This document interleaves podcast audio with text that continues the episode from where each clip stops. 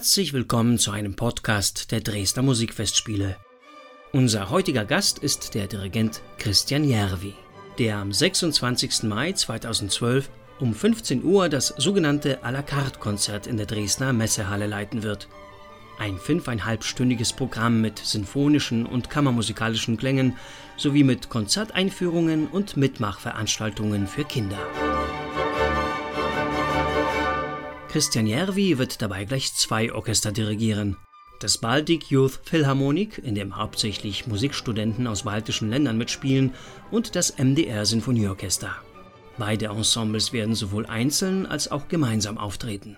Wie kam es zu dieser ungewöhnlichen Zusammensetzung? The concert in Dresden was one of these ideas that kind of came out of the joint invitation of Baltic Youth separately and MDR Symphony Orchestra separately to the festival. And I thought, well, wait a minute, why go separately? Let's just do it together. 200 people on stage. So that's going to be pretty awesome sound, I think.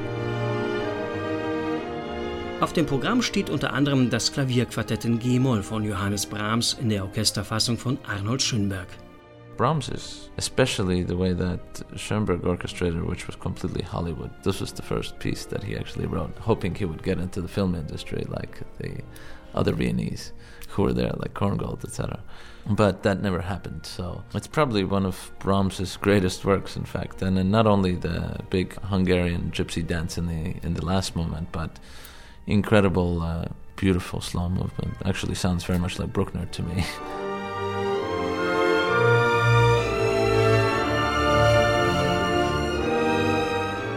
then we have uh, Alone. We're doing Korngold uh, violin concerto with the Baltic Youth, and Vadim Gluzman, who I think is a, just a phenomenal violinist, not only for this piece but also just one of the great artists on that instrument.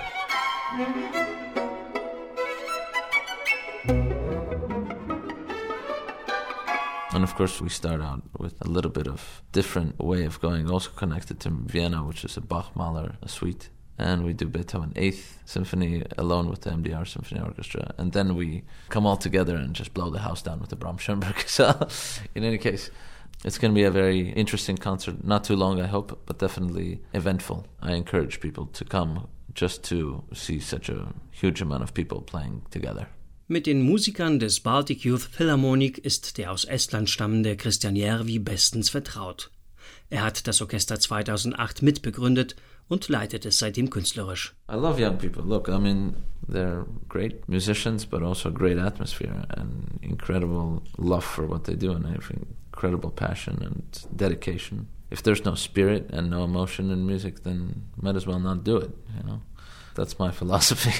and they do it just because they're so excited about. That's what I want all orchestras to have is big smiles on their face and to be genuinely excited about what they do.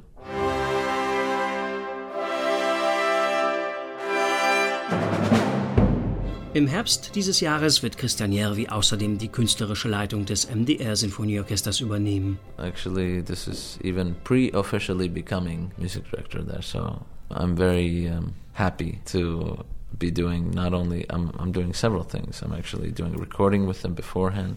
Then I'm doing this joint project with the Baltic Youth Philharmonic, and then we have a subscription concert in June as well, and another recording in July, and then I officially start in September. So we have a lot of work to do before I officially start there.